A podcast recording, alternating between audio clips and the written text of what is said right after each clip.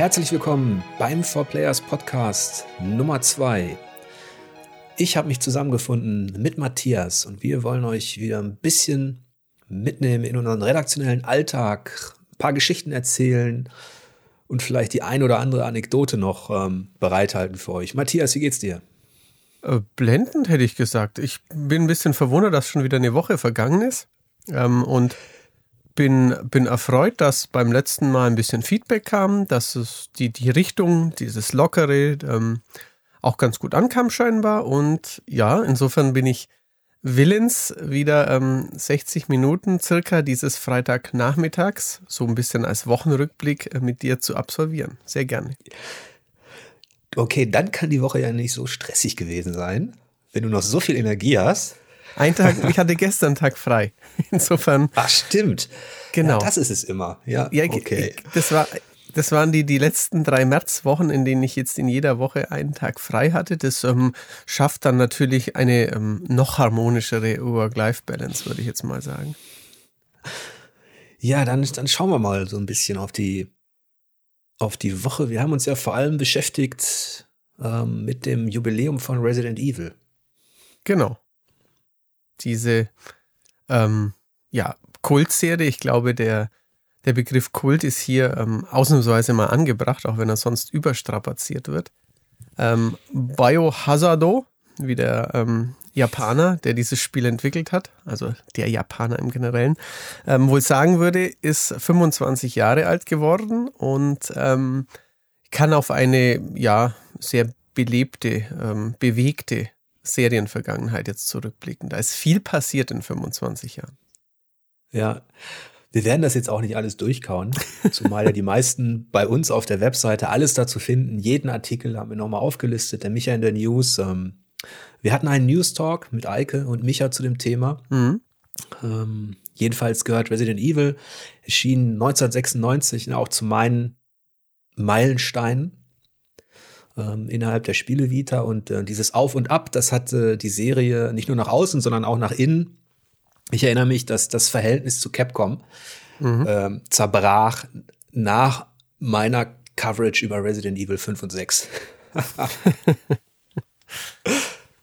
ja.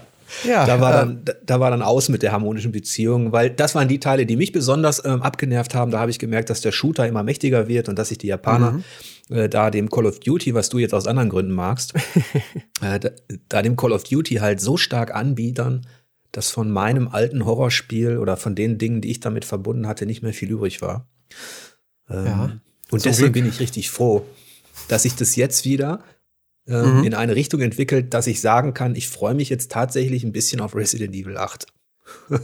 ja, das ist Stop also ich, Village.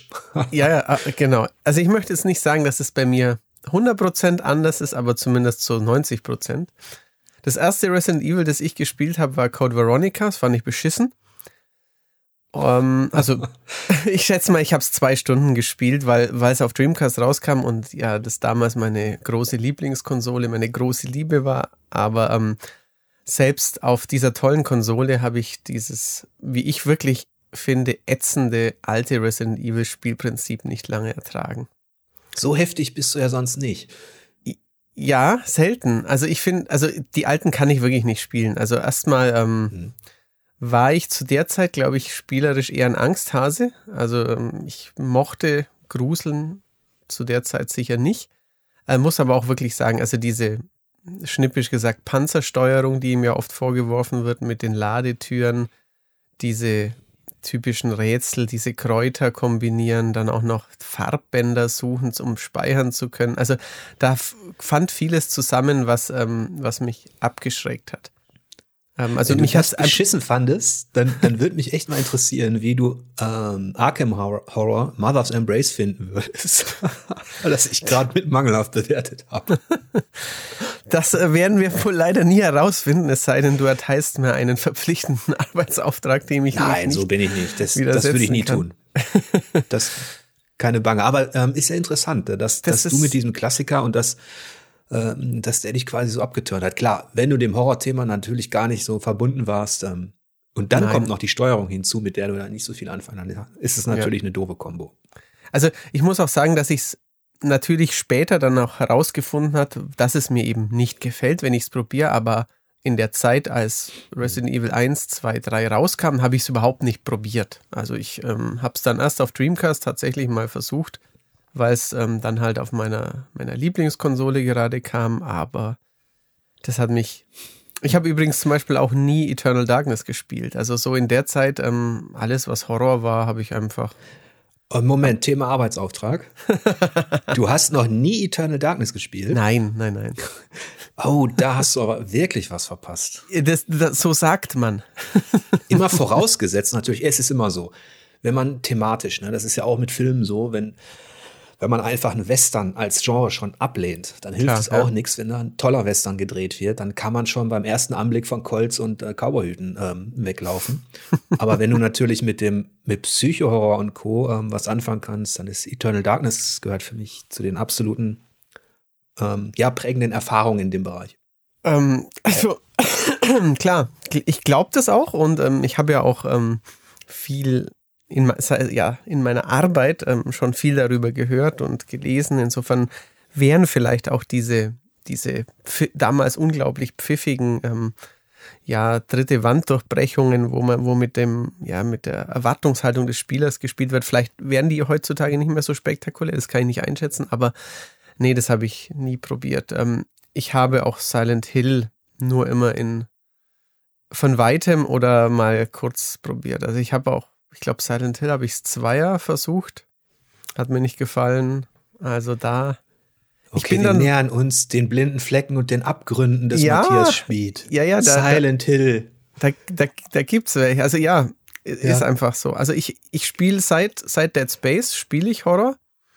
Ähm, aber weil er ab da auch vernünftig spielbar wird, ich würde ich jetzt fast sagen. Also ich muss allerdings, wir kommen jetzt schon von Hundertsten ins Tausendste Resident Evil 4 da ähm, war die Berichterstattung und mein Interesse für Konsolen, alles zusammen, da habe ich auch schon in der Branche gearbeitet, doch so allumfassend, dass ich äh, mich dazu genötigt fühlte, das zu spielen, weil natürlich jeder gesagt hat, ähm, wenn du morgen noch mitreden willst, müsstest du heute Resident Evil 4 spielen. Und das habe ich dann auch getan. Und ähm, ich wurde gut unterhalten, aber auch hier muss ich bin ich eigentlich fest davon überzeugt, dass dieses Spiel nicht so gut ist, wie es von äh, seinen Kritikern und seinen Fans gemacht wurde. ja, also ich habe Resident Evil 4 komplett abgefeiert. Das mhm. war ein Tanz mit dem Horror, den ich genossen habe, weil ich bin eher so, also ich bin nicht so extremer Traditionalist, dass ich sagen würde, die Art und Weise, wie die ersten drei Resis inszeniert worden sind, du hattest die Panzersteuerung erwähnt, ne? Mhm. Und so ein paar andere Dinge, äh, die sind die müssen ewig so bleiben. Deswegen, bei mir hört es mit Resident Evil 3 schon auf mit der Faszination. Ja. Ähm, und ich war froh, dass Capcom damals diesen Schritt gewagt hat. Das ist immer so ein bisschen so ein Risiko natürlich auch. Ähm, da war zwar auch schon natürlich viel Action drin, mhm. aber dieses Resi 4 hatte noch nicht so dieses Gespenst von Call of Duty im Nacken.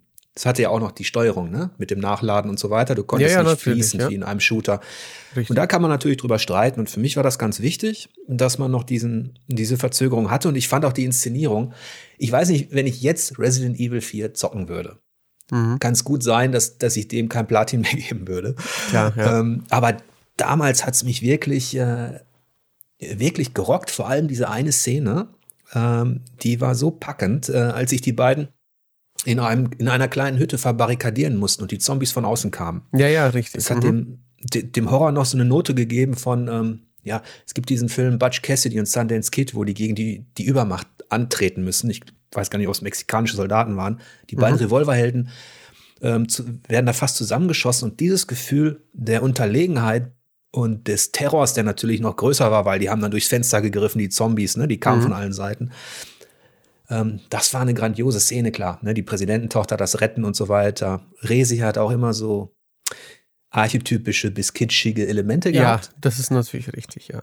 Das stimmt. Ja.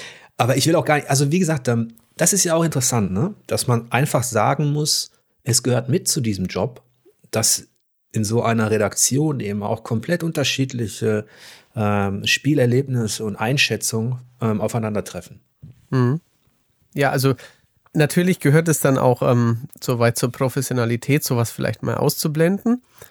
Und ähm, es gehört natürlich auch zur, ähm, ja, zur Sache einer Redaktion, dass man auch verschiedene Spielertypen, die verschiedene Sachen mögen, ähm, vereinen kann. Weil ich einfach finde, oder weil es einfach nur mal logisch ist, dass ähm, jemand, der mit Final Fantasy gar nichts anfangen kann, der sollte nicht das nächste Final Fantasy testen, weil er auch der Zielgruppe halt überhaupt nicht gerecht wird. Der kann nicht über die, die schönen Retro-Elemente oder die schönen Anspielungen sprechen und er hat auch nicht ähm, also man muss es ja nicht abfeiern, aber er geht auch nicht mit einer positiven Erwartung rein. Er will nicht seine Freizeit mit diesem Produkt verbringen, wovon, keine Ahnung, drei Millionen Leute sich darauf freuen, das nächste Wochenende nur mit Final Fantasy oder lass es mit irgendwas anderem sein zu verbringen.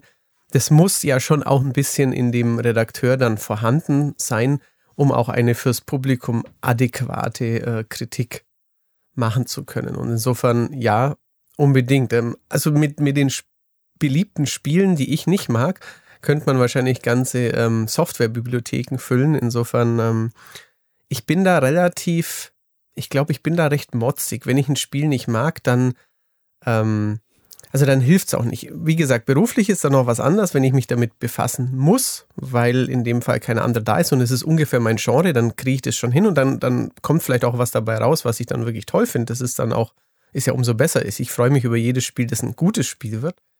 Aber ähm, wenn man mir jetzt sagt, keine Ahnung, Castlevania, das mag ich auch nicht.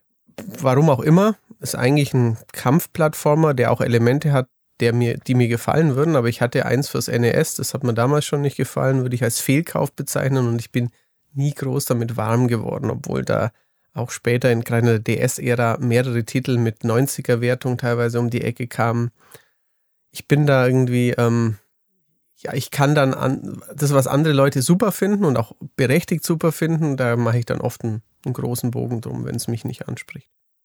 Das ist ja auch, da bin ich auch tiefenentspannt und das war ja eigentlich auch der Grund, ähm, sage ich mal, als wir Verstärkung gesucht haben für Four Players, ähm, da war ich nicht auf der Suche nach Leuten, die meine Interessen verstärken oder ähm, unsere unsere ohnehin vorhandenen Einschätzungen, mhm. ähm, sondern eher nach jemandem, der oder oder sage ich mal so, was in der Spielekritik wichtig ist, ist auch eine gesunde Abscheu natürlich, dass man sich die bewahrt, ähm, mhm. dass man auch durchaus dann eben sagt, nee, das ist scheiße, weil das ist mhm. vollkommen in Ordnung.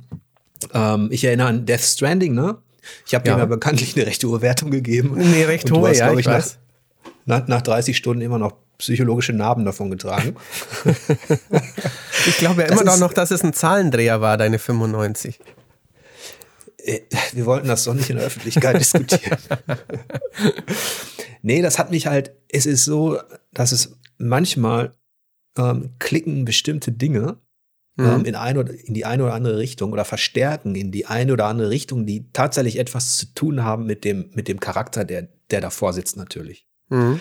Ähm, und wenn, wenn, wenn da bestimmte ähm, Knöpfe gedrückt werden, ähm, dann lösen die nur was aus, wenn da was vorhanden ist in der Hinsicht. Ne? Also ja. bei mir war es tatsächlich dieses Kafkaeske auch in, in Death Stranding, aber eben auch die ganze, die ganze Organisation der Welt, dieses, dieser Anspruch. Ich möchte das jetzt nicht alles weiter auswalzen, denn vorhin, ähm, denn vorhin, was ich sagen wollte, die gesunde Abscheu. Also mhm. Leute, die alles irgendwie gut finden oder die sagen, es kann man schon irgendwie mögen und ich schreib's dir so das sind die schlechtesten Spielekritiker. Da habe ich auch in den, in den Anfangsjahren ähm, äh, dieser Branche als For Players Großhütte so oft mit Leuten gesprochen, die so söldnerhaft ähm, getextet haben und auch so, sage ich mal, immer dieses äh, wer es mag, kann mal, sollte man die Demo spielen und dann ist es vielleicht für alle was. So, ja, da gibt es ne? natürlich ein so paar so Allgemeinplätze, ja, das stimmt schon, ja. Puh, ich hasse dieses Wischiwaschi. Mir ist lieber einer, der sagt, Death Stranding ist scheiße, weil. Ja. Aber wo du auch recht hast, den sollte man dann vielleicht ähm, nicht an den Test setzen oder an die, an die Kritik setzen, wenn man weiß, man hat vielleicht noch jemanden in der Redaktion, der sich richtig drauf freut. Genau. Da. Ja. Aber das ist, äh, ich sag mal, diese das sind Automatismen, die ergeben sich in so einem Redaktionsalltag. Bei uns, ja. das merkst du ja, wenn wir die Berichte verteilen, ja. recht schnell, ne? Merkt man, dass jeder in dieser Redaktion komplette Abneigung hat gegen irgendwas. Ja. Gleichzeitig aber heißt es auf bestimmte Themen, wo dann andere wieder abwinken. Richtig, also ähm, das ist natürlich mit einem Grundgenreinteresse einfach verbunden, aber halt geht dann auch noch ähm, manchmal darüber hinaus, dass man denkt, wäre das nicht was für dich? Und dann sagt derjenige, nee, äh, überhaupt nicht, weil, also natürlich spielt auch das Visuelle mit rein und ähm, gerade bei Indie-Titeln, die halt dann ja auf, einfach vielleicht auch aufgrund von Budgetmängeln ähm, auf eine bestimmte, ähm, ja, auf einen bestimmten Look, auf eine bestimmte ähm, Filterrichtung oder auch in Richtung Pixel gehen oder eben ähm, mit ohne Texturen und ähm, ja, irgendwelchen, weiß ich nicht, abgesofteten Filtern oder so. Da gibt's dann einfach Leute, die sagen, wäre vielleicht schon was für mich irgendwie, eigentlich wäre es was für mich, aber der Look geht halt gar nicht. Und hm, wenn, wenn eine Grafik einen quasi total abturnt, dann ist es natürlich auch schwierig, selbst wenn es dann im, im eigenen, eigenen Genre, das kann dann auch noch passieren, aber ja. Nehmen wir mal den, den Wunschtestgewinner, den, den, den wir da hatten. Ja. Ähm, das war doch ähm, dieses Cyberpunk Point genau. Click Adventure wie Sense a Cyberpunk Ghost Story. Genau, das war so ein Beispiel. Mhm. Ähm, das hat mich, da war schon die Protagonistin, ne, diese Dolly Buster da in ihrem Korsett mhm. ähm, mit den mit den Riesenbrüsten und mit den Strapsen, was so Richtung, bei mir ist alles, was so geht Richtung japanischem Fanservice oder Anime, Entschuldigung, also Anime Fanservice. Mhm. So, das ist, sorgt bei mir sofort für ein, ich renn weg.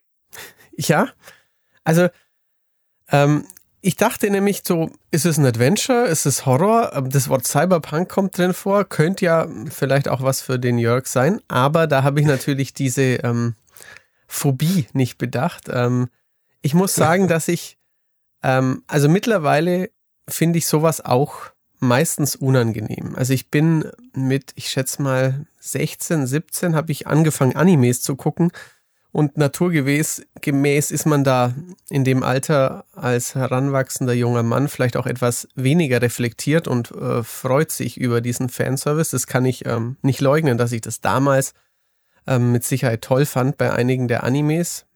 Ähm, aber in Spielen heutzutage finde ich es ähm, mindestens problematisch, wenn zu sehr darauf gesetzt wird, ja. Und ähm, ich will noch nicht zu viel verraten, aber ähm, Sense Cyberpunk Ghost Story, das ich jetzt äh, seit zwei Tagen immer mal wieder ein bisschen nebenher spiele, scheint kein gutes Spiel zu sein. Das äh, kann, ich, kann ja. ich schon mal sagen. Ich finde es bislang spielmechanisch ähm, sehr schlicht und gleichzeitig von der Präsentation mit diesen ähm, übersexualisierten Frauen, die ähm, in dieser Cyberpunk-Welt an jeder Straßenecke, auf jedem Poster und auf jedem Buchrücken oder so zu sehen sind, ähm, ja, sehr albern. Aber vielleicht okay. packt es mich mhm. ja noch. Ich spiel's brav. Ja, das meinte ich mit gesunder Abscheu. In dem Fall war es meine die natürlich aber auch täuschen kann. Es hätte ja auch sein können, ähm, dass, okay, die Protagonistin gefällt mir visuell nicht, kann ich mich nicht mit identifizieren, ich mag den Style nicht. Aber ich habe natürlich auch schon in den letzten 20 Jahren oftmals erlebt, dass sich dann hinter dieser vermeintlich abstoßenden Oberfläche dann tatsächlich auch noch gute Spiele verborgen haben. Klar, umso ähm, besser, wenn es dann so ist, klar. Ne, ja. Das, das gibt's natürlich auch. Und wir merken ja, wenn wir die Berichte verteilen ähm, äh, für die Woche, wo wir meist aus dem Pool an 100 Titeln vielleicht 20 besprechen. Mhm. Höchstens. Oder lass es 15 ja, sein, höchstens, 10. Ja. Ja, ähm, da merken wir ja auch, wir müssen Auswahl treffen und sind immer wieder in derselben Diskussion. Zum einen habe ich gesagt, es ist natürlich von Vorteil einfach für die, für die Spielekritik, wenn jemand ähm, in dem Sinne ein Experte ist, dass er sich sowohl mit dem Genre auskennt, als auch mit dem, mit dem, mit dem, mit dem Thema, ne? Mhm. Also, wenn sich einer mit Cyberpunk schon mal beschäftigt hat, ist es eine schöne Sache. Oder eben mit Horror oder, oder ja. keine Ahnung. Jeder von uns hat ja auch so seine Hobbys, die manchmal, wo man merkt, dass die mit einfließen. Ne? Also, dass, ähm, dass da eine Expertise ist, die man vielleicht gar nicht erwartet. Das du bist richtig, zum Beispiel ja. ein Vogel, ähm, Liebhaber, Vogelkenner.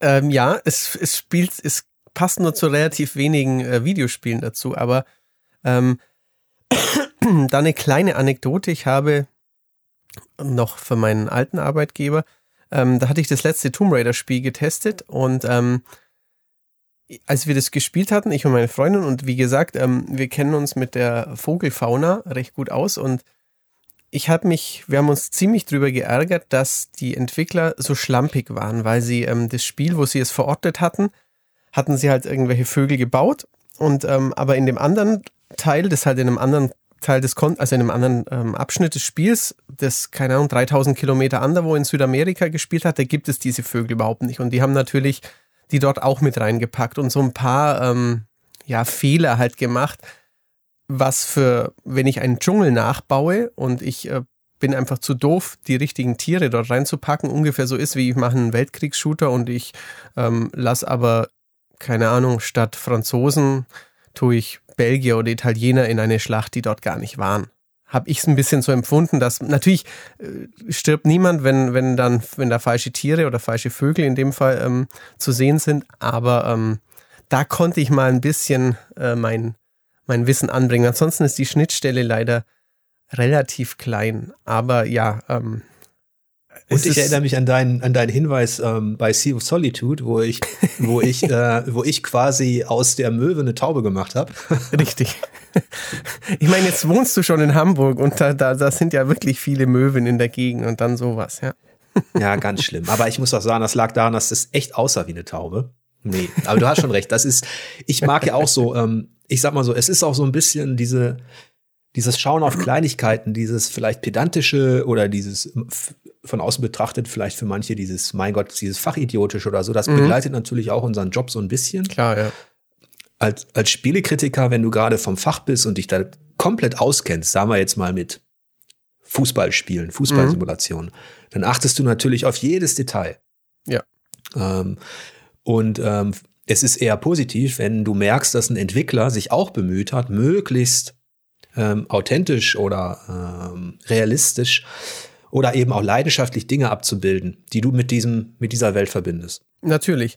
Ähm, also ähm, ich war zum Beispiel relativ oft ähm, in meinem Leben schon im Griechenland Urlaub und habe da schon wegen, ähm, ja, weil uns mich und meine Freundin Archäologie interessiert, wirklich viele Städten angeschaut und ähm, wir haben uns dann die Mühe gemacht, in Assassin's Creed Odyssey ähm, zu, unsere Urlaubsfotos nochmal zu vergleichen, wie denn von Olympia bis Delphi, vom Norden bis Süden des Peloponnes, wie akribisch die ähm, Ubisoft-Entwickler die, die historischen Städten nachgebaut hatten. Und da gab es halt Dinge, die wirklich fantastisch waren, wo man auch merkt, dass sie die Form einer Landzunge natürlich miniaturisiert, aber halt ähm, schon wirklich schön ja, nachgebaut haben und andernorts sah halt einfach, ähm, sahen die Tempelanlagen halt einfach nochmal so aus, wie sie, keine Ahnung, in Delphi aussahen, aber überhaupt nicht, wie sie eigentlich in Korinth aussehen sollten oder so.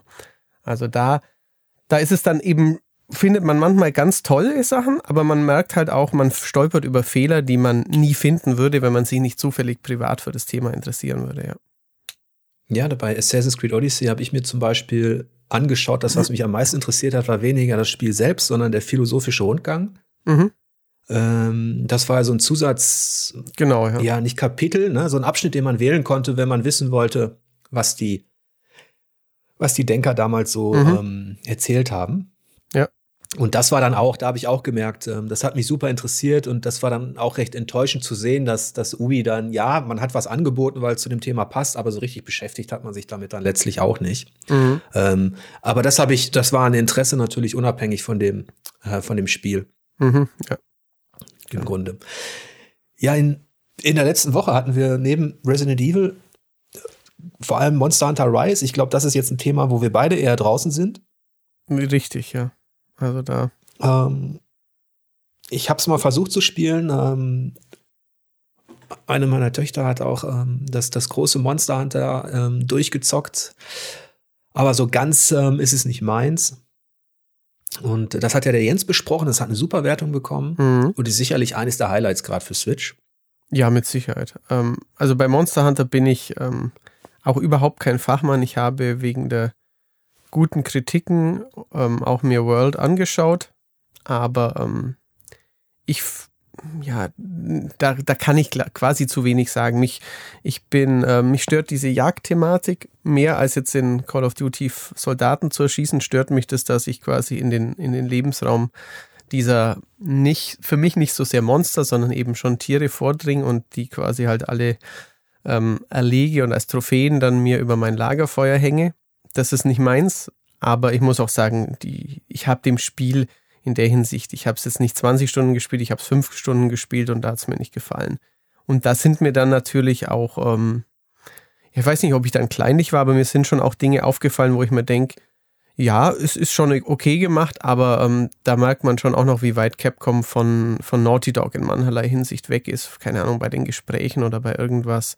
Aber ähm, ist nicht meins, ja. Da kann ich mhm. zu wenig drüber sagen. Ja, dann gibt's eine andere Serie, ähm, Harvest Moon und Co., ne? die Farmsimulation, das, die Ackerlandspiele und Tier-Bauernhof-Erfahrung. Ähm, Harvest Moon hatte, hat komplett ähm, ja, seine Qualität verloren. Der Jan mehr oder weniger freiwillig den Verriss geschrieben. ähm, das ist auch wieder so eine Sache. Manchmal merken wir, da, da ist ein öffentliches Interesse da, da draußen, ne, an so einer mhm. etablierten Reihe. Und ähm, dann es aber in der Redaktion gerade wenig Leute.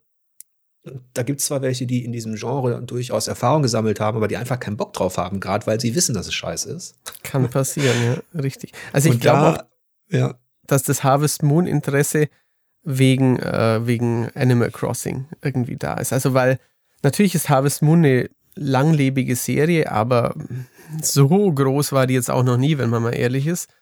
Ähm, insofern, ich denke schon, dass der unfassbare Animal Crossing Erfolg, der ja schon seit Jahren anwehrt, aber der jetzt nochmal mit dem Switch-Teil nochmal viel größer wurde, dass der dazu beigetragen hat, dass Leute denken, ach, so ein friedliebendes Spiel mit ein bisschen sammeln und ein bisschen anbauen und ein bisschen Socializing wäre doch bestimmt ganz nett. Also ich glaube schon, ja. dass es damit zusammenhängt.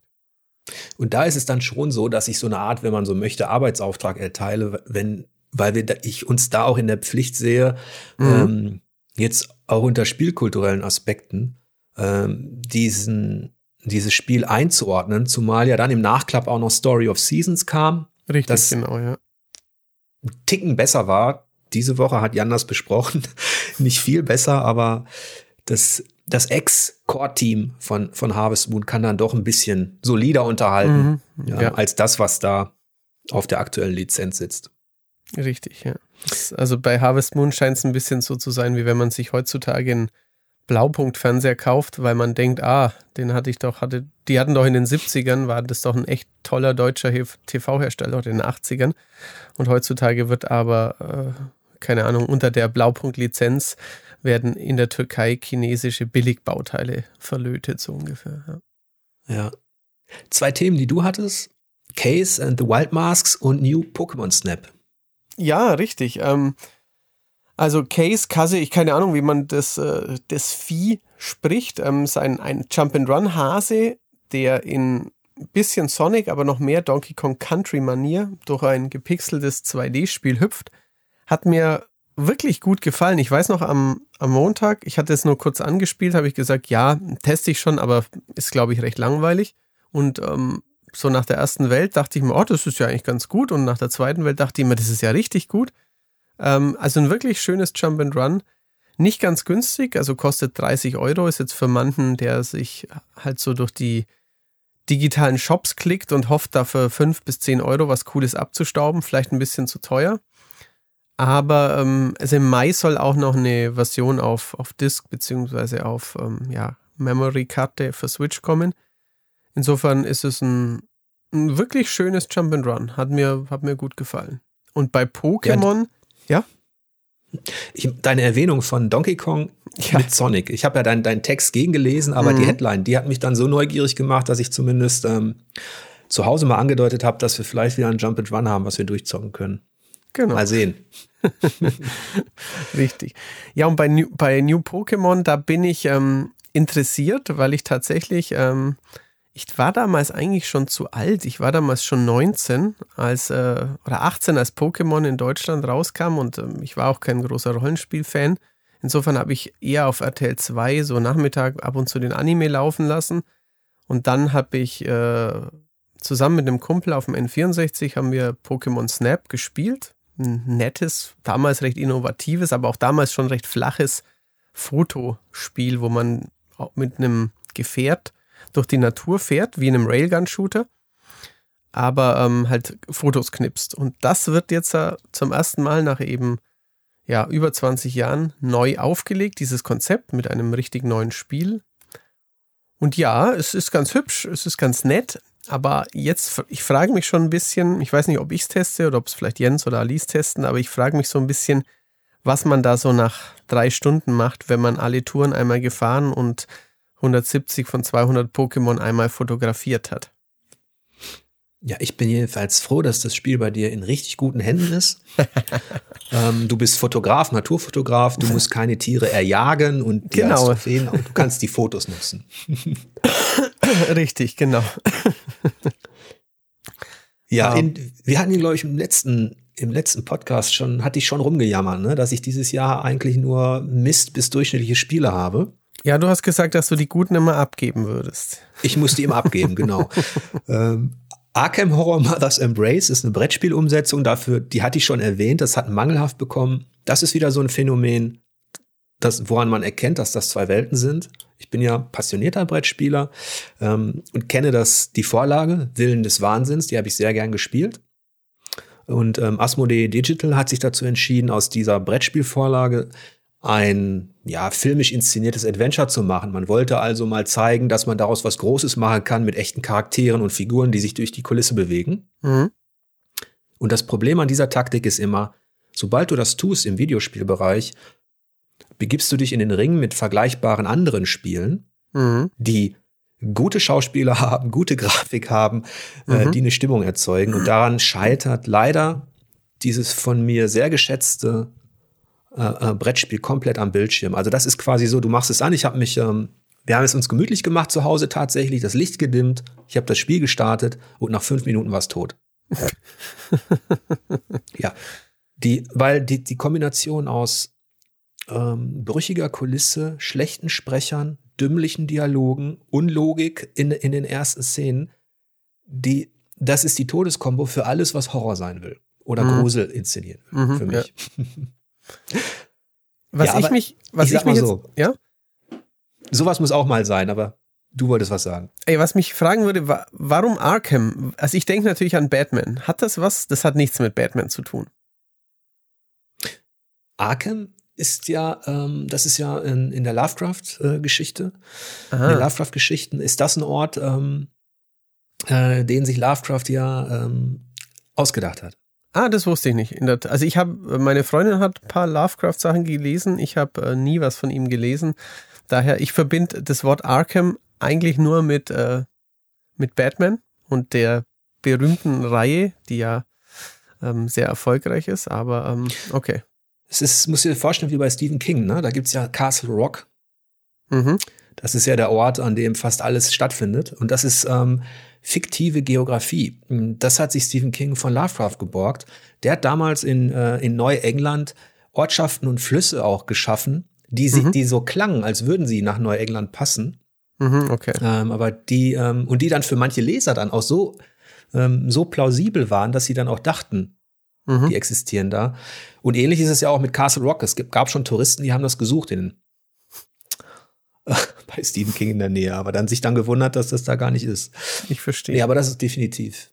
Okay. Ja, es ist auch schade, ehrlich gesagt, dann für, für mich natürlich als Lovecraft, ähm, der Lovecraft sehr schätzt, ähm, dass in den letzten Jahren nahezu alles, was digital da auf dem Bildschirm passierte, dem Ganzen nicht gerecht werden konnte. Ja. Das ist ein bisschen schade. Ähm, aber dafür hatte ich ja die Dorfromantik. Das, ich finde den Titel lustig, aber dann habe ich gesehen, was es für ein, für ein Genre ist und dann habe ich es schon wieder gelassen. Aber ja. Das ist dann letztlich, dem habe ich ein Gut gegeben. Das ist ja im Early mhm. Access gestartet, ein kleines Indie-Game, wo man ganz entspannt, äh, wie in Carcassonne, dem Brettspiel, eben seine, seine Landschaftsteile auslegt. Mhm. Jetzt hast ähm. du mich wieder mit Carcassonne. ja, aber ich sag mal so, wir beide warten noch darauf, dass dieses, dass dieses Spielejahr so richtig startet. Aber zumindest gab es diese Woche einen richtig großen Tusch mit It Takes Two von Hazelight und EA. Ja, ich bin begierig darauf, es anzufangen. Wenn ich jetzt nicht was für die, für die Arbeit spielen müsste, was ich nächste Woche testen möchte, und zwar den zweiten DLC von Immortals Phoenix Rising, dann hätte ich schon gestern Abend äh, hoffentlich oder gestern Nacht hoffentlich damit angefangen, aber jetzt muss ich noch ein bisschen warten. Aber ich habe tierisch Bock darauf, weil das sieht so cool aus und Michaels Test ist ja auch ähm, überschwänglich geradezu. Also ich habe da tierisch Lust. Dir hat es jetzt auch gefallen wenn, beim Anspielen, oder? Ja, ich finde es, wir spielen es seit ähm, zwei, drei Tagen zu Hause. Ähm, immer so zwei Bosse oder ähm, zwei mhm. Kapitel. Äh, Micha hat dem 91 gegeben, Platin. Und ähm, das ist ein schönes Beispiel dafür.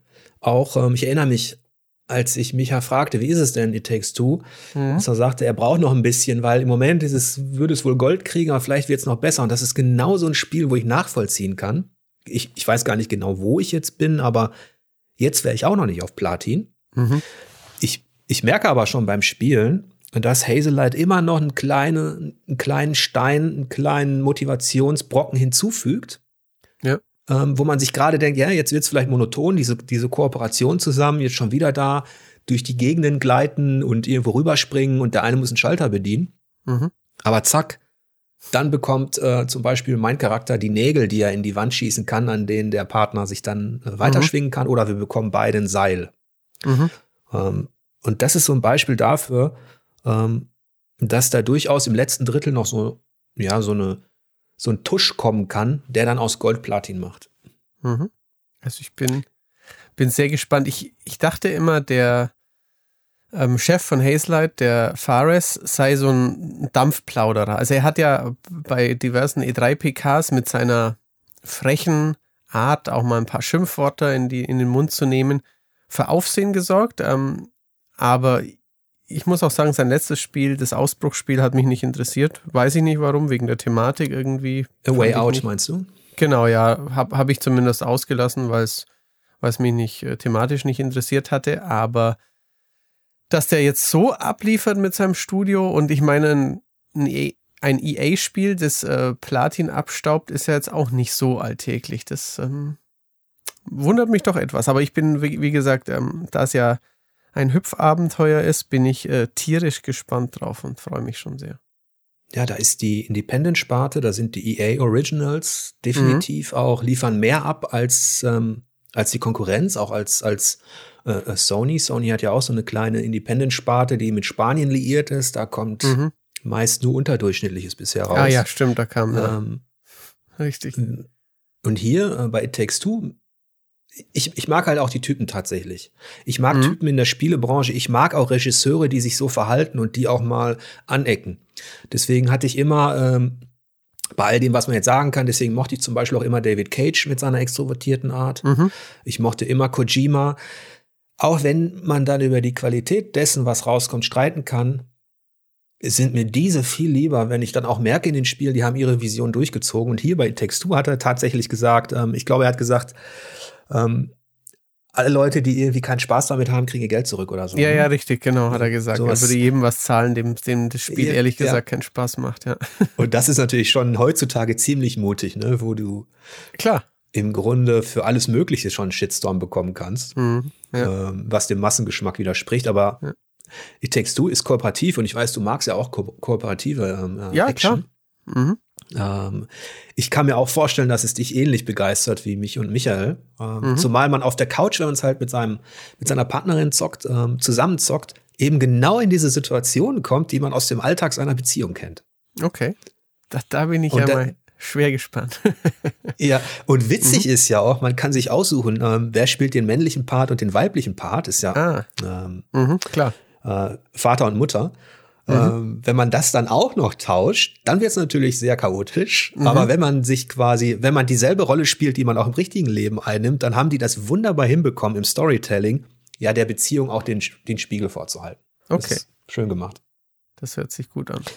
Was, was ich auch ganz interessant fand, ähm, was auch bei uns, ich glaube aber schon von ein, zwei Wochen viel diskutiert wurde, die Aussage von Fares, dass ähm, bezüglich Collectibles und so, dass er es für überschätzt hält, ähm, einen zweiten oder dritten Durchlauf oder generell eben den, den Wiederspielwert bei, bei, bei Spielen. Also ich weiß ja, ja dass das naturgemäß wir als Vielspieler, weil schon der nächste Test wartet, selten dazu kommen. Aber wie, wie bist du so bei dem Thema? Du, ich weiß ja, wenn wenn es von From Software ist, dann bist du schon einer, der dann auch Platin holen willst oder in die Richtung geht zumindest. Also die, ähm, die Trophäen im Hintergrund interessieren mich gar nicht. Mhm. Ähm, also die, ich sag jetzt mal, ne, die, die, die PlayStation-Trophäen oder die, die Xbox-Achievements. Mhm. Oder Steam, jeder hat ja das. Das interessiert ja, ja, mich gar nicht. Okay. Ähm, das will ich auch nicht komplettieren. Da habe ich überhaupt gar keinen. Ich weiß noch, wie das aufkam, wie dann die ersten ähm, auch Bullshit-Bingo Wettbewerbe dann veranstaltet worden sind, wie lade 30 Mal in der Ecke nach oder so. Ja, ja, natürlich, ich weiß. ja. Ähm, und sich die Leute dann tatsächlich das auch alles gemacht haben. Das ist das eine Thema. Das andere sind die, ist das Sammelbare innerhalb des Spieldesigns. Das Aufrüsten. Und das mhm. ist tatsächlich ein interessantes Thema, das ja auch in der Redaktion ja für so eine gewisse Lagerbildung sorgt. Wir haben auch schon die, die eine Fraktion, hallo Michael, ähm, die das überhaupt nicht mehr mag, dass überhaupt mhm. was gesammelt und aufgerüstet und gelevelt wird. Ähm, und das ist ja bei It Takes Two dann auch tatsächlich komplett rausgenommen. Mhm. Was ich gut finde, weil es natürlich so ein bisschen gegen den Trend all der hm, Action-RPGs in offener mhm. Welt sich positioniert, die eben genau das bedienen. Mhm. Ähm, aber wir beide können, glaube ich, auch ganz gut einschätzen. Du auf der Seite mit ähm, Assassin's Creed, Call of Duty und Co. Mhm. Ne? Ich auf der Seite, sage ich mal, mit Ghost of Tsushima, das ich ja gespielt habe, Days Gone und so ähm, und meinetwegen auch ein, ein Death Stranding und auch die From Software Spiele haben natürlich Sammelaspekte, mhm. aber da liegen manchmal auch Welten dazwischen, obwohl es von außen so aussieht, als wäre das alles dasselbe. Mhm, ja. Also ich muss, also ich bin bin generell, ich glaube, ich bin dem etwas mehr zugetan so, so irgendwie, also, also Michael ist auf jeden Fall, aber auch so generell, ich mag schon Dinge zu sammeln. Und ich ertappe mich manchmal dabei, wie ich es mache, obwohl es explizit gar keinen Sinn ergibt. Zum Beispiel, das ist A, bei einem Anspieltermin oder einer Preview-Version, wo ich weiß, es ist völlig idiotisch, ähm, zu versuchen, in der, im ersten Level möglichst viel der 100, keine Ahnung, Münzen mitzunehmen, es ja wirklich keinen keinen Sinn ergibt und auch ähm, der Fortschritt wieder gelöscht wird. Aber manchmal ist es einfach so, so ja, so befriedigend ins, äh, ins Spiel eingebunden. Ich erinnere mich, dass das ähm, bei den Lego-Titeln, wo ich die Indiana Jones spiele und die Fluch der Karibik spiele, wirklich ganz, ganz viel gespielt habe und einfach dieses ständige, diese Belohnung, dieses Rasseln dieser, dieser Coins, die man ständig aufsammelt, das war vom, vom Soundeffekt einfach brillant gemacht und ähm, ich spiele ja gerade immer noch Sackboy, bin an der letzten Prüfung und ähm, wenn ich Level nochmal absolviert habe und muss zum Beispiel nur noch die Challenge schaffen, schafft das Level ohne zu sterben, dann laufe ich trotzdem, auch wenn es manchmal risikoreicher ist, bin ich so doof und hole auf dem Weg dorthin nochmal die Schellen und diese blauen ja, Pünktchen, einfach weil's, weil man es während des Levels so macht. Und ähm, mhm. da, da frage ich mich dann schon, wie's, also wie, was macht das Spiel mit mir? Warum will ich jetzt das holen? Weil ich weiß, ja. es, es ergibt keinen Sinn und noch dazu birgt es ein Risiko, dass ich mein aktuelles äh, Spielziel verpasse.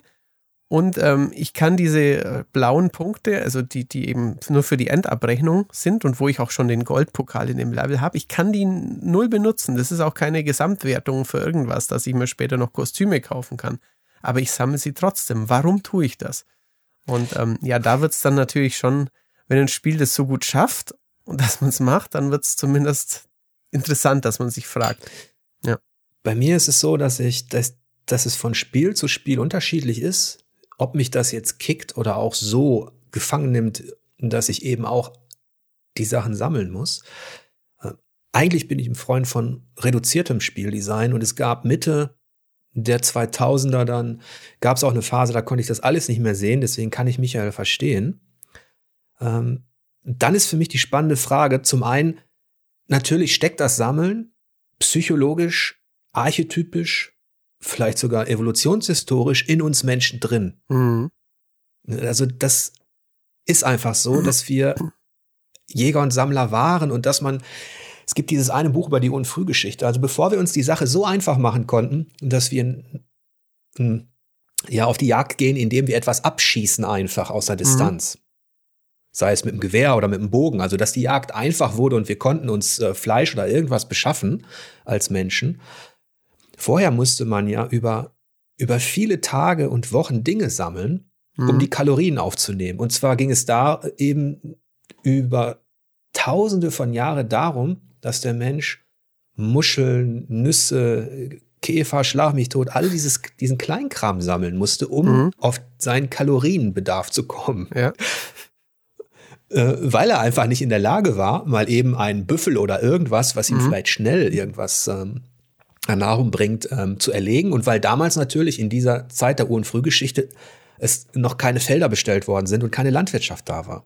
Richtig, ja, ähm, ja genau. Ich glaube, also ich glaube, das ist das eine, steckt tief in uns drin. Was ich mich aber auch frage, ähm, ist, ob wir vielleicht aber auch ein bisschen konditioniert worden sind, weil die Entwickler natürlich genau das wissen, dass wir darauf anspringen.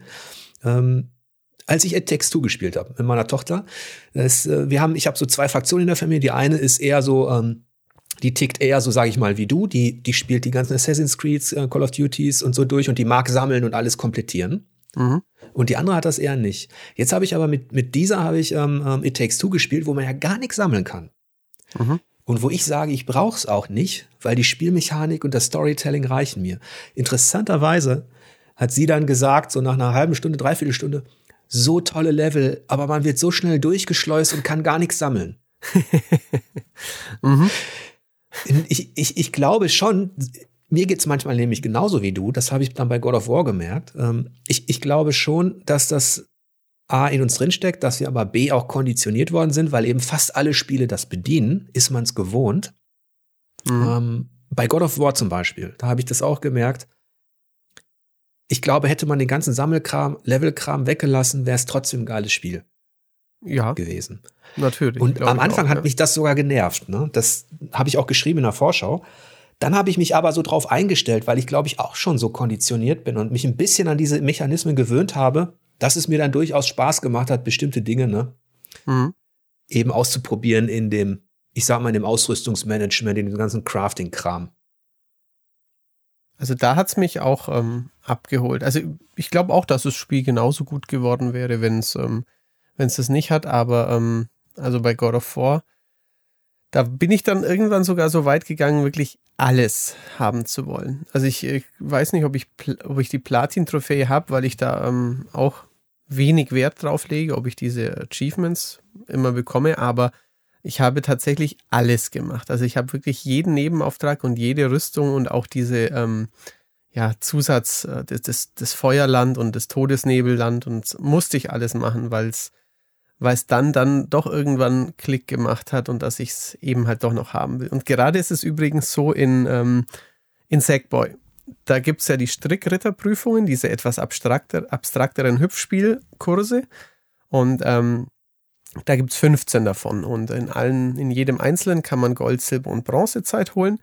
Und die Abschlussprüfung ist alle 15 hintereinander. Und ähm, in den vorigen fällt man natürlich oft runter, aber man kann es, wenn man es halt ein Level, keine Ahnung, dreimal, zehnmal, zwanzigmal spielt, schafft man dann irgendwann auch die allerbeste Zeit, weil man hohes Risiko geht.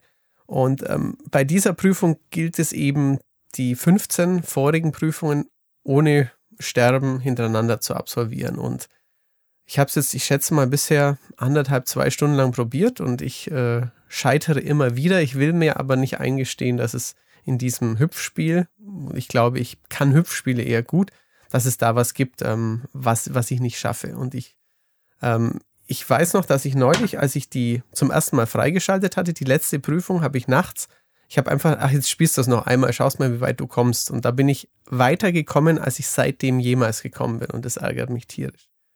Deswegen. Ich glaube, das, das kenne ich, dieses Gefühl. Ich glaube, das verbindet uns wieder. Mhm.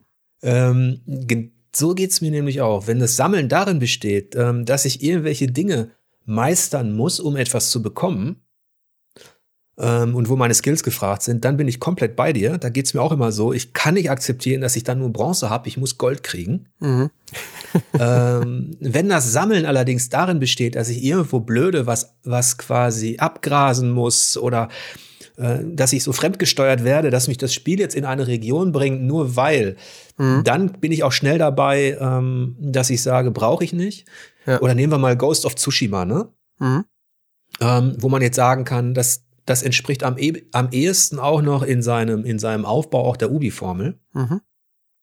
Ähm, auch da gibt's ja viele Sammelgeschichten, wo man drüber streiten kann. Aber da habe ich mich auch dabei ertappt, weil es so ästhetisch interessant war, dass ich am mhm. Anfang mhm. auch immer ähm, und weil die so knuffig waren, musste ich alle Fuchsbauten finden. Mhm. Klar, die Belohnung, also das war keine große Leistung, aber mhm. im Vergleich zu vielen anderen Spielen war es so, man musste immerhin den Fuchs erstmal finden, dann musste man ihm mhm. folgen eine Zeit lang, man musste also was tun, in Anführungsstrichen, nichts Großartiges. Und dann wurde man belohnt, indem man, dann wurden irgendwelche Statistiken, Fähigkeiten noch, noch mhm. gepusht. Ähm, da merke ich auch bei mir, okay, wenn das auch noch ästhetisch interessant ist, dann, dann mache ich das mal mit, aber da auch nicht bis zum Erbrechen. Also ich mhm. muss nicht 100 von 100 haben. Ja. Du, du erinnerst dich ja bestimmt an die Krogsamen aus Breath of the Wild in Zelda. Da gab's, ja. ähm, da gab's ja 900 im Spiel. Die habe ich nicht gemacht. Ich habe wirklich ähm, über 200 Stunden lang Breath of the Wild gespielt und auch wirklich ähm, sonst alles, alles gesucht und so. Aber bei denen dachte ich mir irgendwann, das ist mir jetzt zu viel. Und ähm, also ich hoffe, das ist jetzt kein, kein großer Spoiler für jemanden, der zuhört, aber am Ende, wenn man die schafft, bekommt man so einen ähm, goldenen Kackhaufen als Hut. Und ähm, Ach, du das es könnte natürlich auch so ein äh, Fingerzeig der Entwickler sein, ähm, so quasi, na, siehst du mal, das gibt's jetzt als Belohnung dafür, dass du Dutzende Stunden deines Lebens investiert hast, diese ähm, ja. Samen, die wir versteckt haben, da zu finden. Ähm, ja, das passt natürlich auch zu diesen Krogs, die waren ja so ein bisschen albern und dümmlich und haben, haben den Spiel auch ein bisschen genarrt. Also so kann man es sicherlich auch ähm, vom Thema her erklären, aber ich fand es ein ganz passend, dass man da eben nur einen Das ist schön, ja. Also ich habe die auch nicht alle gesammelt. Ja. Ich habe aber, glaube ich, auch nicht so viel, so, so viel, 200 Stunden habe ich nicht ver, ver, verbraten in Breath of the Wild, obwohl es so großartig war, weil da bin ich auch nicht der, so ein Komplettierer bin ich nämlich tatsächlich nicht. Mhm. Ne, der dann bei diesen, bei diesen epischen Abenteuern, wo man ohnehin schon, ne, für den, für den, für den Test jetzt, weiß ich nicht, 50, 60 Stunden mhm, investiert, mhm, ja. ne, irgendwas. Ähm, da bin ich auch nicht so, dass ich dann am Ende, wenn ich merke, ich habe das Finale erlebt oder das Wesentliche geschafft, dass ich dann noch mal in die Welt gehe, um also das ist ganz selten. Mhm. Ähm, dann muss die Welt für sich schon noch so lebendig sein. Das war bei mir dann meinetwegen bei, mhm. bei Red Dead war lange Zeit so zum Beispiel. Okay. Ähm, konnte das aufrechterhalten. Aber das ist dann auch, deswegen glaube ich, ich, ich kann das Sammeln nicht so per se verurteilen und mhm. das, das aufrüsten, weil es tatsächlich immer drauf ankommt. Ja, auf jeden Fall. Ja, das ist richtig. Ja. Ähm, ja, ansonsten haben wir, glaube ich, das waren so die einige Low- und Highlights, die wir in dieser Woche hatten. Mhm. Ähm, wir haben uns noch ein bisschen was aufgespart für nächste Woche. Natürlich, da sind wir schon in der Vorbereitung. Da sind wir immer davon abhängig, natürlich auch, dass wir frühzeitig ähm, bemustert werden, ne? Mhm. weil wir wollen ja möglichst früh Berichterstattung anbieten. Manchmal hapert es einfach daran, dass wenn Code einen Tag vor Release kommt, dass du als Redakteur natürlich einfach nicht genug Zeit hast. Ja, also man kann das ja auch also sagen, zum Beispiel, jetzt kommt die, die Tony Hawk 1 plus 2 kommt nochmal. Erscheint, glaube ich, gestern, heute. Und ähm, von Square kommt ähm, Balan Wonderworld, ein neues Jump and Run, erscheint auch heute. Ich habe beide noch nicht angefangen zu spielen, weil wir sie vorab nicht erhalten haben. Also das ist jetzt auch kein, kann man als, als, als Publisher, als Hersteller natürlich so machen. Aber natürlich ähm, können wir dann auch nicht frühzeitig dann eine Besprechung anbieten. Das ist halt schade, aber in dem Fall dann nicht zu ändern. Insofern gibt es aber natürlich dann nächste Woche ein, zwei, ein, zwei schöne Sachen, die da, die da noch warten, ja. Genau. Genau, vielleicht für alle Hörer, weil auch ab und zu danach gefragt wird, wie das eigentlich läuft mit der Bemusterung. Mhm. Normalerweise, ich sag mal so, in 90 Prozent der Fälle werden wir automatisch bemustert, weil wir, auch wenn wir jetzt nicht das größte Spielemagazin sind, doch ähm, recht bekannt sind innerhalb der deutschen Landschaft natürlich und ähm, weil es für alle immer cool ist, wenn wir ihre Spiele besprechen. Das heißt, normalerweise bekommen wir automatisch die, äh, die Titel, die, die relevant sind, über die jeweilige PR. Mhm. Im Idealfall. Und das ist das, das Schöne, da haben sich vor allem die großen Publisher professionalisiert, also Sony, Nintendo, Electronic Arts, Ubi und Co. Ähm, das war früher schon manchmal so ein Politikum. Mittlerweile ist es so, ähm, dass wir die Testmuster für diese also für diese Produktion meist zwei, drei Wochen vorher bekommen. Da gibt Unterschiede. Ähm, ja. Da gibt es natürlich Unterschiede, aber das hilft ja. uns natürlich. Richtig. Ja. Ähm, andererseits gibt es natürlich auch die Fälle, wo Publisher genau wissen, dass wir als eher kritisches Magazin vielleicht wenn wir auch den Vorgänger verrissen haben oder so, ähm, dass wir wahrscheinlich erneut eher ähm, negativ draufschauen. Gibt es natürlich immer noch das Phänomen, dass man dann bewusst Testmuster zurückhält, wo man uns dann sagt, das ist schon in der Post, äh, das müsste eigentlich schon längst da sein und ähm, am nächsten Tag machst du die, die Webseite auf von irgendeinem anderen Spielemagazin und siehst den Test und wunderst dich. Natürlich, ja. Ähm, das ähm, gab's, das gab's, auch. gab's immer und ähm, wird es auch immer geben. Es war früher auch ähm, auch bei Events teilweise so, wo ähm, man auch ja sagen kann, hey, ich weiß, ihr habt für Europa nur sieben Plätze und ihr nehmt nur ein Magazin aus Deutschland mit zu einer Enthüllung, keine Ahnung, in die USA.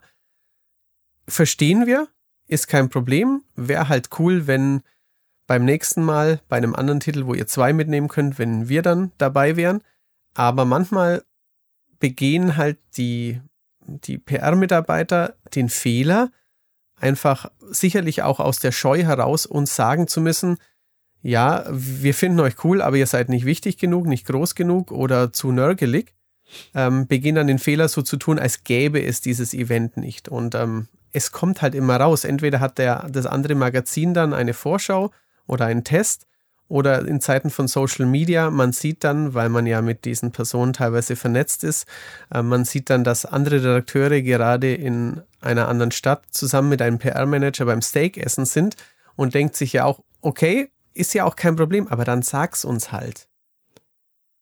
Ja, die Transparenz ist wichtig, ganz einfach für professionelles genau. Arbeiten. Mich stört's überhaupt nicht mehr. Es war am Anfang so, ne, als wir als Spielemagazin starteten, als es auch noch den großen Konkurrenzkampf gab zwischen Print und Online. Mhm ähm, dass man sich immer so, dass man immer so bemüht war, dass man auch ernst genommen wird, dass ein Magazin relevant ist, dass man sich gefreut hat, wenn man eingeladen wurde auf ein Event oder wenn man ein Testmuster bekommen hat. Über ja. diese Phase sind wir, glaube ich, schon, schon längst, längst hinweg. Am liebsten würde ich auch alle Kontakte zu PR, ganz ehrlich, ähm, kappen. Wenn es, es denn so wäre, dass man wüsste, man hätte noch genug Zeit für die Besprechung der Spiele. Genau, das wäre optimal, weil dann gibt's überhaupt keine Animositäten und keine persönlichen Schnittstellen. Das wäre wär in der Tat am besten eigentlich, ja. Ja. Bloß ist, hat sich das in den letzten Jahren auch tatsächlich so professionalisiert, wie ich ja andeutete, ähm, mhm. dass wir jetzt eben natürlich auch froh sind, wenn wir zwei, drei Wochen vor dem Start eines epischen Action-Rollenspiels, wo man weiß, da sitzt ein Redakteur wieder mehrere Tage dran oder vielleicht ein, mhm. zwei Wochen, ja. dann ist es natürlich einfach hilfreich, wenn man, wenn man da, ohne dass es Zugeständnisse gibt, und das war früher halt viel, viel öfter der Fall, dass quasi so ein bisschen Zuckerbrot und Peitsche, dass das geködert ja. wurde, so nach dem Motto, ja, wenn wir euch früher bemustern, dann erwarten wir auch XYZ. Mhm. Ähm, das haben wir damals schon immer abgeblockt und das ist heute, wissen das alle, dass wir das nicht machen.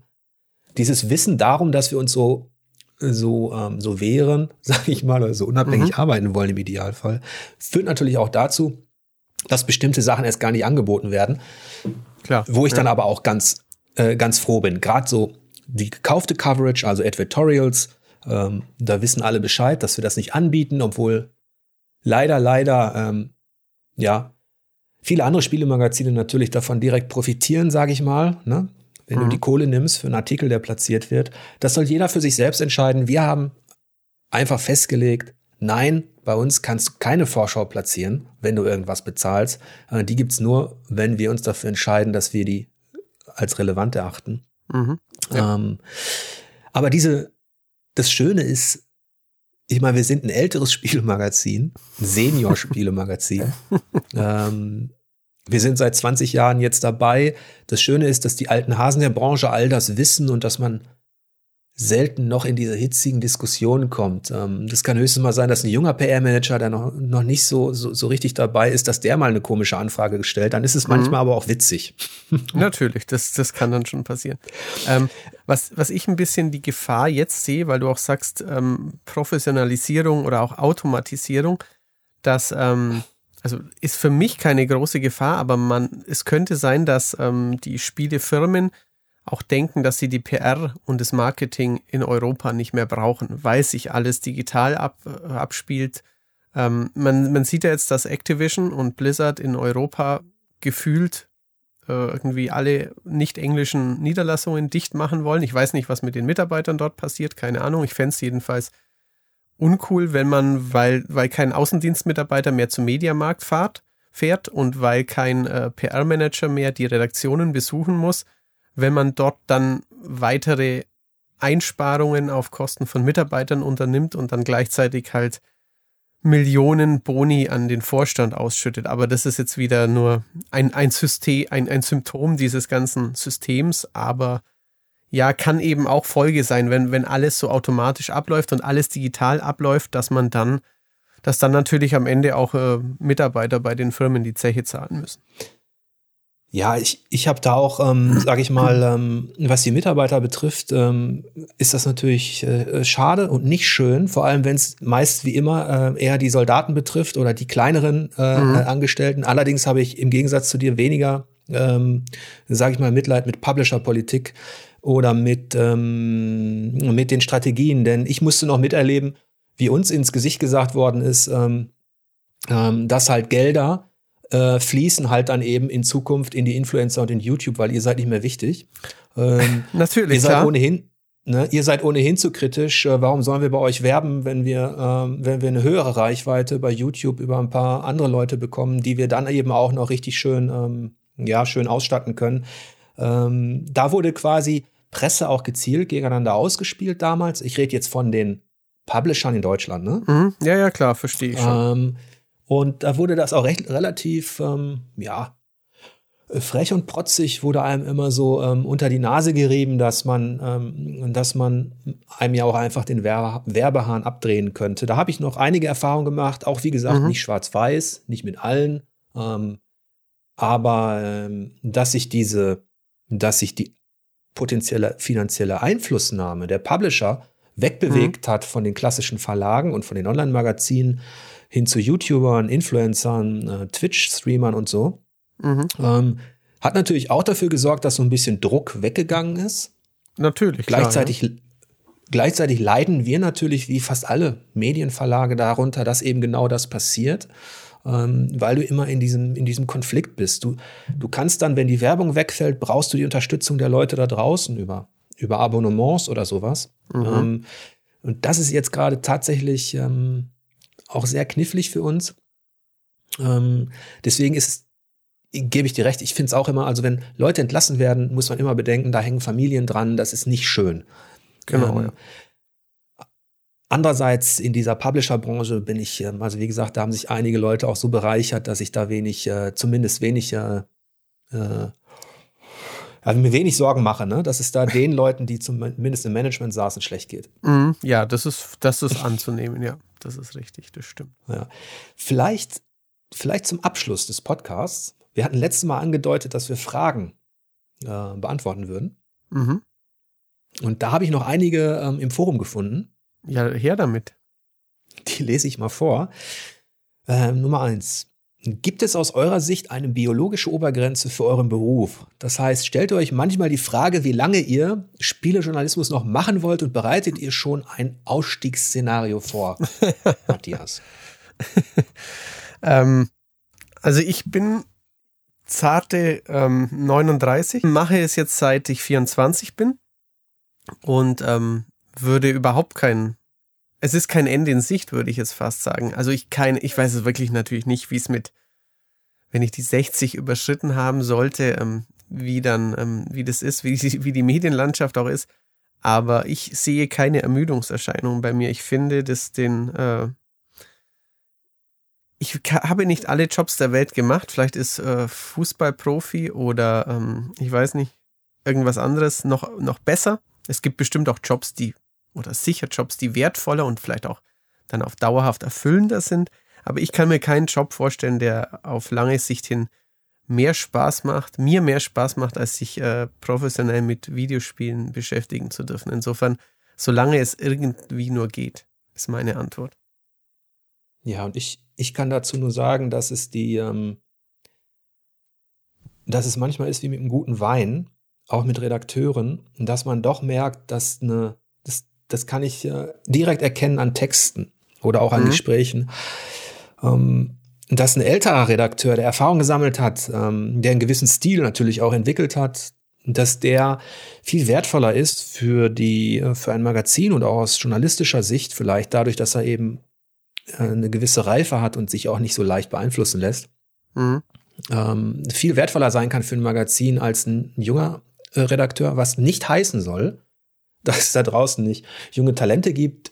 Ähm, ich habe eher die Erfahrung gemacht bei den wenigen Bewerbungsphasen, die wir bei 4Players hatten, dass die ganz Jungen, ähm, dass man denen halt, die müsste man dann auch tatsächlich ausbilden, ist ja auch in Ordnung. Klar, ja, ja. Ähm, ähm, damit die in eine, ähm, sage ich mal, eine Kompetenz entwickeln, eine sprachliche Kompetenz, eine Argumentationskompetenz, die zum Beispiel bei, bei älteren Redakteuren wie jetzt Matthias, der jetzt als erfahrener Mann zu uns gestoßen ist, die einfach schon vorhanden ist, sodass er direkt in Anführungsstrichen sich, sich, sich einbringen kann. Ähm, mhm. Und leider ist es auch so, ich habe ähm, junge Redakteure ausgebildet ähm, als Trainees. Dazu gehört mhm. ja auch der, der Eike zum Beispiel. Mhm.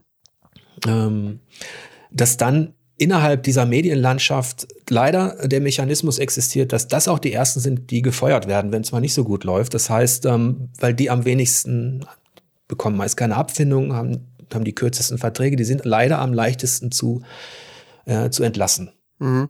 Ja, Und ähm, Deswegen, äh, das nervt mich auch richtig, dass Talent dadurch natürlich manchmal einfach gehen muss. Ähm, mhm. Das ist auch doof.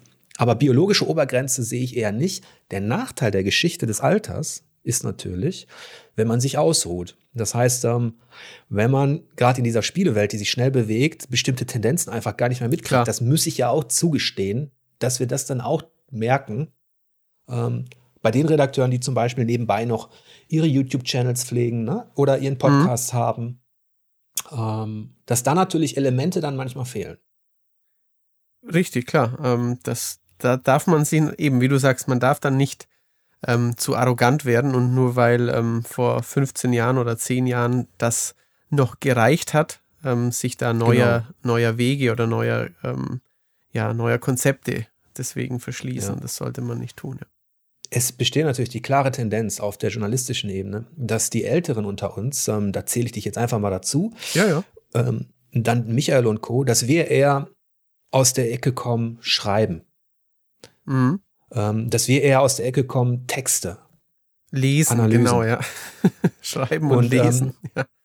Genau, und das natürlich die jüngere Generation. Dann mache ich jetzt einfach mal, äh, zähle ich jetzt einfach zum Beispiel auch mal Eike dazu, natürlich Alice, die bei uns am Start sind. Ne? Mhm. Naja. Ähm, Obwohl es äh, genau, dass da natürlich auch eher so dieses ist, ähm, ich schaue mir äh, eben auch ähm, Gesichter, Persönlichkeiten an und folge Leuten, ne? die, mhm. die eher etwas sagen mhm. und ähm, live spielen, solche Geschichten.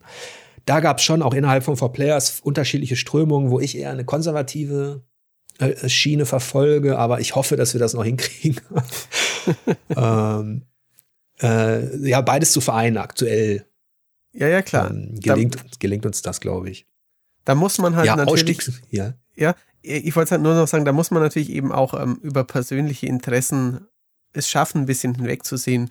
Nur weil ich eben ähm, nicht mit Let's Plays aufgewachsen bin ähm, und für meine Freizeitgestaltung jetzt zwischen, weiß ich nicht, Fußball gucken, joggen gehen, Videospielen keine Zeit dafür finde, ähm, es interessiert so viele Millionen Menschen, irgendwas scheint ja dran zu sein. Also ich kann jetzt nicht sagen, alle, die jünger sind als ich und deswegen ähm, sind die alle doof, weil die Let's Plays gucken, anstatt die Spiele selber zu spielen. Es, es gibt ja Gründe, ja, warum sie dies tun. Auf jeden Fall, das ist, das ist auch was, was mir ganz wichtig ist, dass dieses, äh, man darf diese Arroganz, Arroganz des Alters, die, die ist gefährlich. Mhm. Ähm, wie gesagt, ich, wie gesagt, als, als Vater, ich wachse ja auf mit den äh, äh, mit, den, mit den anderen mhm. Vorlieben und Strömungen, die es da auch gibt, auch im Spielebereich, auch im Medienkonsum. Ähm, es ist einfach so, dass die, dass man nicht unterschätzen darf, dass da draußen eben noch genug Anspruch ist, eben auch bei Jüngeren, die auch Bock haben auf Analysen, auf eine gewisse Tiefe. Mhm. Ähm, das war so ein Vorurteil, was ich ganz am Anfang mal hatte, als ich mir ein paar Let's Plays angeschaut habe, ein paar YouTuber, da musste ich echt schnell ausmachen, weil ich mir dachte, wer will sich das denn antun? Aber das ist mein oberflächlicher Blick gewesen. Es gibt auf YouTube unheimlich ähm, gute ähm, Kanäle auch, Spezialisten, die Ahnung haben, Akademiker, keine Ahnung, du musst doch kein mhm. Akademiker sein, aber Leute, die eben ihre Erfahrung gut mitteilen können. Ähm, und das ist eben eine Art von, von, von Medienkonsum, die natürlich unserem öffentlich-rechtlichen Werdegang ein bisschen widerspricht. Ja, das stimmt. Ja, ja eine, eine weitere Frage. Welche Gedanken habt ihr zum Wert eurer Tätigkeit? Das heißt, sitzt ihr bisweilen nach Feierabend in der Redaktion und einer sagt, warum machen wir das eigentlich? ja, zurzeit können wir ja gar nicht in der Redaktion sitzen, was in der Tat ein bisschen schade ist. Ähm ja, die, warum machen wir das eigentlich? Ich glaube, in jedem Beruf stellt man sich ab und zu mal die Frage, ob es das wert ist, wenn man, wenn man sich engagiert. Das, das kennt man auch. Ähm, da ist der, der Spielejournalist jetzt nicht ausgenommen von. Mhm. Warum machen wir das eigentlich? Geht so in die Richtung, ich frage mich manchmal, brauchen die Leute da draußen noch unsere, in Anführungsstrichen, unseren analytischen Ansatz, unsere, ähm, dieses, dieses genauer hinschauen, dieses Vergleichen, dieses, ähm, das ist aber, das kommt nur manchmal auf, wenn ich, wenn ich so bedenke, wie viel oberflächlicher Scheiß da so oft geklickt wird. Mhm. Ähm, fragt man sich das manchmal. Andererseits denke ich, bekommen wir alle aus unseren Familien oder Freundeskreis auch natürlich auch bei uns im Forum oder auf YouTube immer wieder gutes Feedback, wenn wir genau das machen, was wir gut können.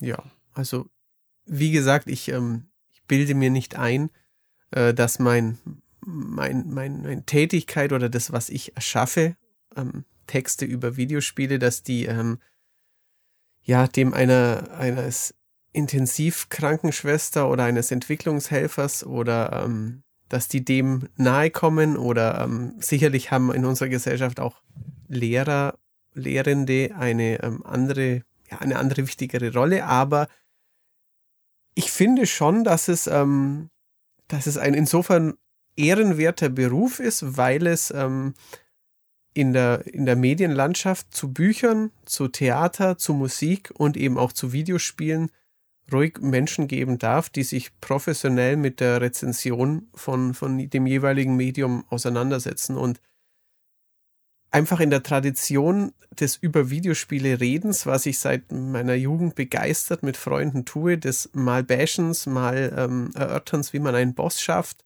mal eben, wie findest du das neue Doom oder das neue irgendwas. Insofern, äh, es ist Bedarf danach da, denke ich schon, man muss eben, wie wir in der vorigen Frage auch schon mit dem Altern, man muss halt auch schauen, dass man den äh, ja noch einigermaßen modern und äh, ja, der, den, der, der Leserschaft oder der Hörerschaft, der Zuseherschaft, dass man ihren Interessen und ihrem Medienkonsum auch irgendwie noch gerecht wird und nicht. Ähm, wie gesagt, ich war 14 Jahre lang, 15 Jahre lang bei einem Videospielmagazin auf Papier. Ich habe es ähm, immer genossen, am Monatsende ein, ein gut kuratiertes ähm, ja, Monatsrückblick quasi zu haben.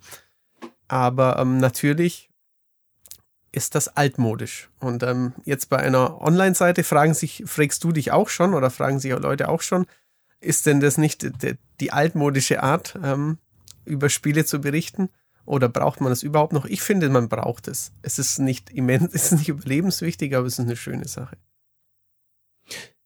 Ja, also ich sehe das auch so, dass angesichts des Überflusses an Spielen da draußen, mhm. angesichts der tausend Formate und YouTuber und Influencer und Informationskanäle, wo immer mehr die Grenzen verschwimmen zwischen, das ist Produktplatzierung, das ist, das ist jetzt eine Werbekampagne, mhm. das ist eine PR-Seite, das ist, das ist ein, ein, privater Kanal, das ist eine Redaktion, das ist ein halbes Magazin, keine Ahnung. Mhm. Da ist es schon ähm, finde ich, hat es schon einen Wert, wenn man eben auch, ähm, wenn es da noch, wenn es da noch ähm, Leute gibt, die aus einer gewissen, ja, journalistischen Unabhängigkeit heraus ja. über dieses Thema sprechen.